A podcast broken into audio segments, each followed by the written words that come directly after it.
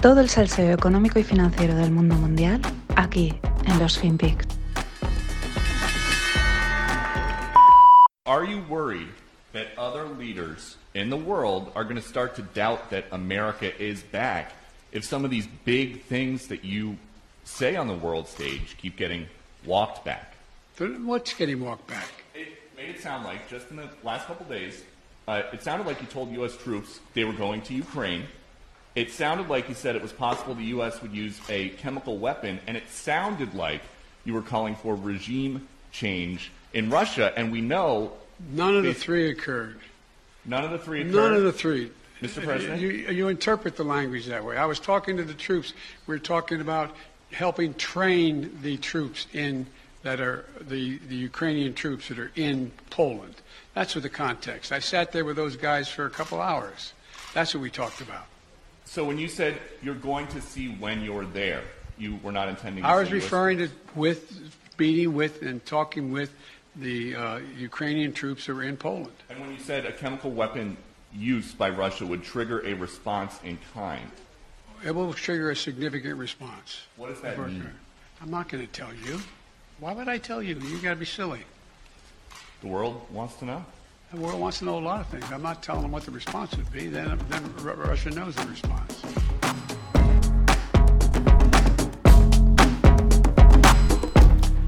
Hola, no financieros. Volvemos con Sleepy Joe Biden, aunque aquí está bastante espabilado. El tema es que los periodistas, pues, mm, le intentan torear un poco, y es que se presta, ¿no? Cuando va diciendo una cosa, titubea, esa forma tan no sé, esos deslices que tiene, pues claro, ellos, eh, aunque no quieran, pues se ven obligados o se lo ponen a huevo para apretar, ¿no? Y le dicen, oye, has dicho que si los americanos iban a entrar en combate, que si iba a haber una respuesta. Y entonces Joe, pues como buen político, dice, ah, es que no lo habéis entendido, no, que no quería decir eso, que es que no ha ocurrido eso exactamente. Lo de siempre, contexto, posverdad, explicación, es que no lo, no lo, habéis cogido, os habéis quedado solo con una parte, ¿no? Y claro, primero deja entrever en, a lo que le hace referencia el periodista, pues que las tropas americanas intervendrán, pero luego dice que no, que es que simplemente están entrenando en Polonia las tropas ucranianas, ¿no? Pero sin embargo, al final cuando dice, bueno, pero si hay un ataque químico, biológico, eh, habrá respuesta, dice, bueno, sí, tal, aquí sí, ¿no? Esto ya es ese juego, parece, la verdad es que los americanos llevan tiempo dando ganas, dando la sensación de que tienen ganas de que esto vaya más, de que se líe gordísima, ¿no? Por alguna razón, parece que lo estén intentando. La verdad es que la excusita de las del ataque químico, que ha empezado a salir hace unas pocas pocos días, tampoco mucho más, pues suena a las famosas armas de destrucción masiva. Es de, bueno, mira, eh, vamos a buscar una excusa para entrar de alguna manera. Sin embargo, de momento las cosas se están, entre comillas, relajando. La noticia saltaba desde Turquía, que es donde están negociando rusos y ucranianos. Por un lado, Rusia está dispuesta a permitir que Ucrania entre en la Unión Europea, eh, siempre, y siempre, y cuando pues, deje a un lado de la OTAN, la OTAN, y al mismo tiempo Rusia ha empezado a retirar las tropas de las cercanías de Kiev, esto dicho también por oficiales de inteligencia americana. Bueno, mm, bueno de momento, pero pongámosle un asterisco. Acordémonos cuando las estaban retirando y a los pocos días eh, cogían y atacaban y entraban en Ucrania. Por su parte, pues Ucrania estaría dispuesta a no entrar en la OTAN si cuatro países le garantizan la seguridad. Y estos serían Israel, Canadá, Polonia y Turquía. Bueno, así están las cosas. Parece que las Mm, negociaciones estas pues avanzan, eh, pues ya están a lo mejor un poco cansados de tantas hostias, tantas leches. Pero bueno, ya sabemos que esto es un juego y hay mucha información, desinformación, es un juego de ajedrez y a saber. Pero bueno, de momento, pues con, este, con, esta, con esta información, pues las bolsas han continuado su marcha alcista, una marcha que ya habían empezado hace unos días, cuando quizás ya empezaron a descontar que podría haber algún acuerdo, aunque aún tardase en llegar. El petróleo y el oro corregían y las acciones subían y los bonos, pues los bonos siguen cayendo ¿eh? y siguen habiendo movimientos en los bonos que no cuadran, es decir, suben los tipos de interés y cae el, precio.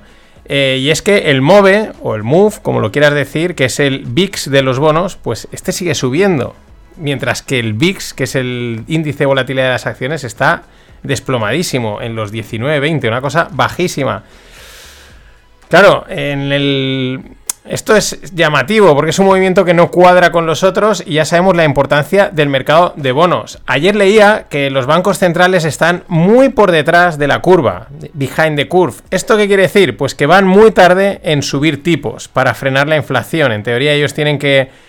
Eh, una de sus funciones es el control de los precios, jugar con los tipos de interés y evitar que las cosas se desmadren, pero las cosas están desmadrando como vemos cada día por datos, a pie de calle, etcétera, y muchos dicen que van muy, muy, muy por detrás de la curva. Esto quiere decir que no están cumpliendo su propósito. El mercado, por su cuenta, eh, pues ya descuenta eh, no sé ni cuántas subidas de tipos de interés. La última que he leído es que eran casi 8 subidas. Eh, cada, día le añaden uno más, ¿no? Quizás, pues sí, es que pues si van detrás de la curva y tienen que. y dando por hecho que se pondrán al nivel, pues tendrán que subir mucho, ¿no? Por esa razón, pues diría que se siguen vendiendo los bonos, suben los tipos en los mercados de renta fija, porque ¿para qué se van a esperar? ¿Para qué van a esperar a, la jugada de la Fed? Recordemos que en el mercado de los bonos es donde se reparten los caramelos, porque con la deuda no se juega. Y vamos con los ETFs, los ETFs del VIX. Estábamos hablando de volatilidad. La volatilidad de los bonos es el MOVE y la volatilidad de las acciones es el VIX. Bueno, la semana pasada comentaba la parada del VXX, que es este ETF de Barclays, que como no le salían las cuentas, dijeron, bueno, dejamos de emitir eh, participaciones del VXX, lo podéis comprar y vender lo que hay, entonces se desconectaba totalmente del VIX. Eh, el mercado de la volatilidad está tan petado y para que quepa más gente, pues hacen falta más productos, productos del estilo del VXX, que luego pues siempre acaban dando problemas, siempre. Eh, Volatility Shares, que es otra compañía de emisión de ETFs, pues ya tiene listos dos nuevos ETFs de la volatilidad. El SVIX, que es un short, es decir, es corto de volatilidad, apuesta a la caída de la volatilidad. Facilito, facilito. Y el UVIX, que es un 2X long, o sea, es decir, vas largo de volatilidad por 2. Nada, a un apalancado, un apalancado, un inverso, cositas fáciles para una cosa muy fácil, entre comillas, que como es la volatilidad. Recuerda que estos productos eh, funcionan hasta que los emisores, como el caso de Barclays, pues deciden que, que no les compensa y ya está. Y entonces en ese momento, pues eh, se deshacen de él y arreando. Aunque luego dirán que no, y ahora dirán, no, no, no te preocupes, que esto ya no, ya no va a volver a pasar, y ahora estos nuevos que hemos sacado, pues el método de cálculo y valoración es mucho mejor, con un mejor risk profile, mucho más ajustado, bla, bla, bla, bla, bla, bla. Y por cierto, volviendo a Barclays, más detalles del, tema este, de, este VXX que habían paralizado la emisión. ¿Qué es lo que ha pasado? Pues que los listos de Barclay vendieron más participaciones del ETN, que es una versión, un estilo de ETF, es un Exchange Trade Note, vendieron más participaciones de las registradas, vendieron más de lo que tenían, por así decirlo, ¿no? Mm, o crearon más, ¿no? O sea, oye, teníamos... ¿Cuánto? Un tres veces más ahí es, ahí es nada, ¿no? Eso que te pones a vender y se te va de las manos. Es como, eh, pues no sé, coges un estadio de fútbol de 50.000 personas y vendes 150.000 entradas. No pasa nada, ¿no? No pasa nada. Esto es, el, esto es el mundo financiero. ¿Qué pasa? Que ahora les toca recomprar todo ese exceso al precio inicial, lógicamente, ¿no? Es lo, lo, mismo que pasaría, oye, me has vendido una entrada y ahora no puedo ir al estadio, me devuelves la pasta tal y como toca. Eso les va a acarrear unas pérdidas de 450 millones. Y esto es lo que alguien decía, imagina la mierda que era lo que estaban vendiendo, que han tenido que recomprarlo al precio inicial, etcétera, ¿no? Bueno, pues movidas de bancos, y es que estos siempre tienen alguna por ahí, siempre. Y siguiendo con movidas de bancos, un buque requisado en Filadelfia por transportar 20 toneladas de cocaína que están valoradas en 1,3 billions pertenece a JP Morgan. Eh, según aduanas, es el mayor barco confiscado en 230 años de historia de la agencia, de la agencia de aduanas, ¿no? El barco es propiedad de JPM Asset Management, que a su vez lo tiene alquilado a MSC, a la, a la supernaviera. Pero ojo, esta es solo responsable de la tripulación y de las operaciones, ¿no? Bueno, aún así, tampoco echemos, tampoco nos rasguemos las vestiduras. Eh, ambas compañías no son objetivo de las acusaciones, no, no va a ir nada contra ellos, ¿no? Pero nos viene muy bien para ilustrar hasta dónde están metidos los bancos con sus movidas, ¿no? Y cómo Uno es el propietario del buque, se lo alquila a la otra empresa, pero esta solo es responsable de la tripulación y de las operaciones, y el otro a saber qué historia tiene por ahí metida. Y oye, igual a lo mejor, pues una parte del cargamento, una pues va por ahí por un offshore. Este tipo de movidas, movidas de los grandes bancos que, que no son ángeles, ya lo sabemos. In Jamie Dimon, we trust. Y para cerrar este podcast llamado Movidas, pues otra movida que aún colea. Eh, estamos hablando de lo de el London Metal Exchange, ¿no? El, mercado de metales. Hace unas semanas, mm, pues cancelaban unas trades, ¿no? Unas operaciones, el tema se había ido de madre, eh, ponía en una posición muy complicada a un productor chino de níquel, la contraparte era OJPM, y entonces decía, mira, vamos a deshacer las operaciones, y aquí no ha pasado. Pues han vuelto a la carga, han vuelto a hacer otra vez una jugada muy parecida en la que, bueno, han llegado al acuerdo de decir, mira, eh, las, las, las operaciones del día 24 de marzo, es decir, otras, eh, nada, las dejamos como que aquí no ha pasado nada, ¿no? Es como, oye, mira, vamos a perder los dos, ¿por qué no deshacemos la, todo hacia atrás? Eh, aquí hemos ganado todos y para adelante. Movidas, movidas de, mercados financieros, de las que molan. Este es el salseo potente. Otra información importante respecto a LME la publicaba José Luis Cava y la verdad es que, eh, pues bueno, da para la conspira, ¿no? La, conspiración y estas cosas, ¿no? Eh, el Partido Comunista Chino, es decir, China, es el dueño de LME, del London Metal Exchange. El, pagaron un precio altísimo a los, británicos, tal precio que ellos no podían rechazar, eh, nada más y nada menos que 180 veces eh, por encima de la relación de precios-beneficios. O sea, una auténtica barbaridad. Evidentemente los ingleses no lo podían rechazar y evidentemente ahora vemos que los chinos sabían que no importaba pagar 180 veces más. Esto es lo de siempre. Los chinos siempre dispuestos a comprar y nosotros siempre dispuestos a vender. Bien y mal al mismo tiempo. Y para cerrar, como el episodio de hoy se llama Movidas de bancos, pues una buena movida, literalmente. Movida literal, de, de, fiesta, de marcha. El CEO de Goldman Sachs, David Solomon, pinchará como disjockey en el famoso festival americano Lollapalooza. Tal cual. Eh, bueno, esto es algo que leí por Twitter hace algunos meses y es que parece ser que entre CEOs y financieros así americanos tal, pues es bastante habitual el ser DJ. Son, tienen bastante, esa afición la tienen bastantes. Y internamente muchos se llaman DJ no sé qué, DJ no sé cuántos, DJ no sé menos. Por eso, si vais a Twitter, veréis alguna que otra cuenta que se llaman DJ y tal. Y dices, pero si este no es financiero. Bueno, es como una, una jerga, una coña que tienen, una afición. Pero ahí lo tenéis, dándole al tecno en el Lollapalooza al David, a David Solomon.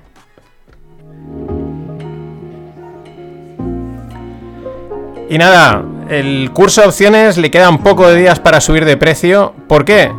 Pues porque vamos a sacar el curso de coberturas para que podáis cubrir vuestra cartera de una manera sencilla y fácil.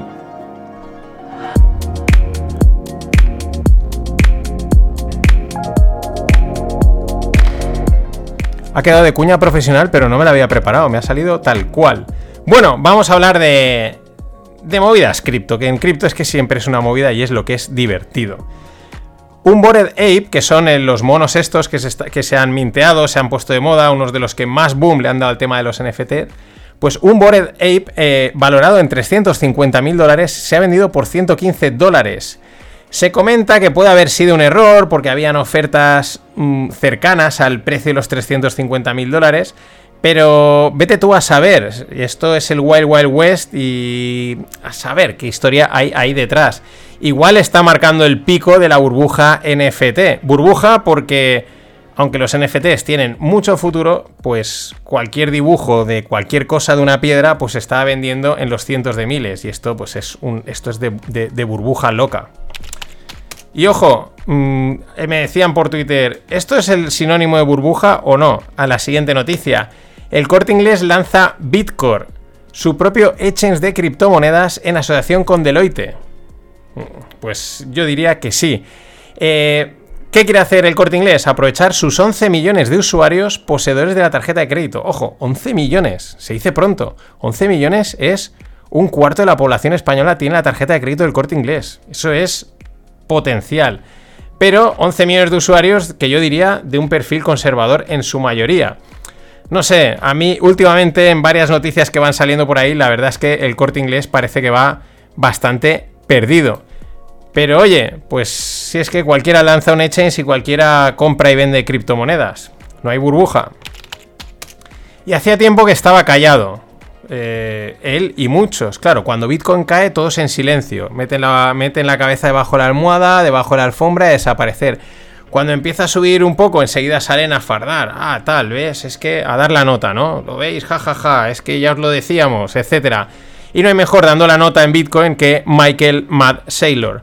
Porque sigue estando como una maldita regadera este tío. Bueno, su empresa es MicroStrategy.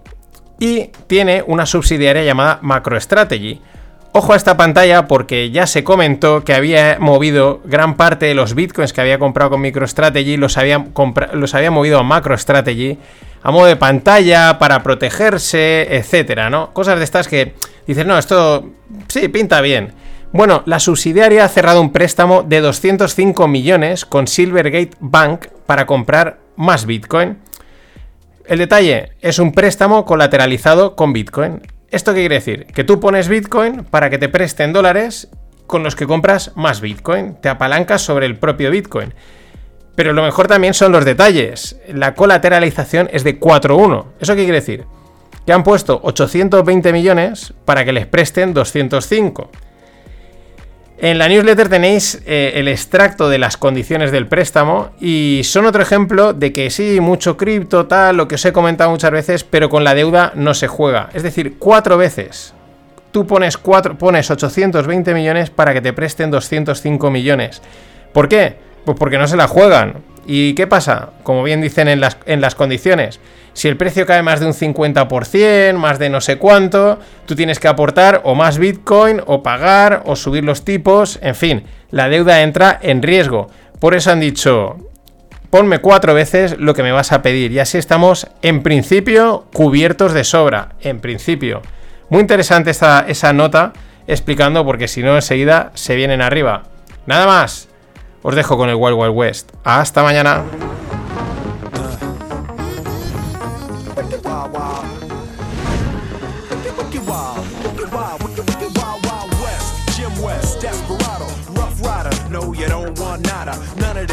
Gunning this, brother running this. Buffalo soldier, look, it's like I told you. Any damsel that's in distress, be out of that dress when she meet Jim West. Rough neck, so go check the law and abide. Watch your step will flex and get a hole in your side. Swallow your pride, don't let your lip react. You don't wanna see my hand where my hip be at. With Artemis from the start of this, running the game. James West, taming the West, so remember the name. Now who you gonna call? Now the GB. Now who you gonna call? If you ever riff with fever, one of us break out before you get bum rushed at the Wild Wild West. When I roll into the Wild Wild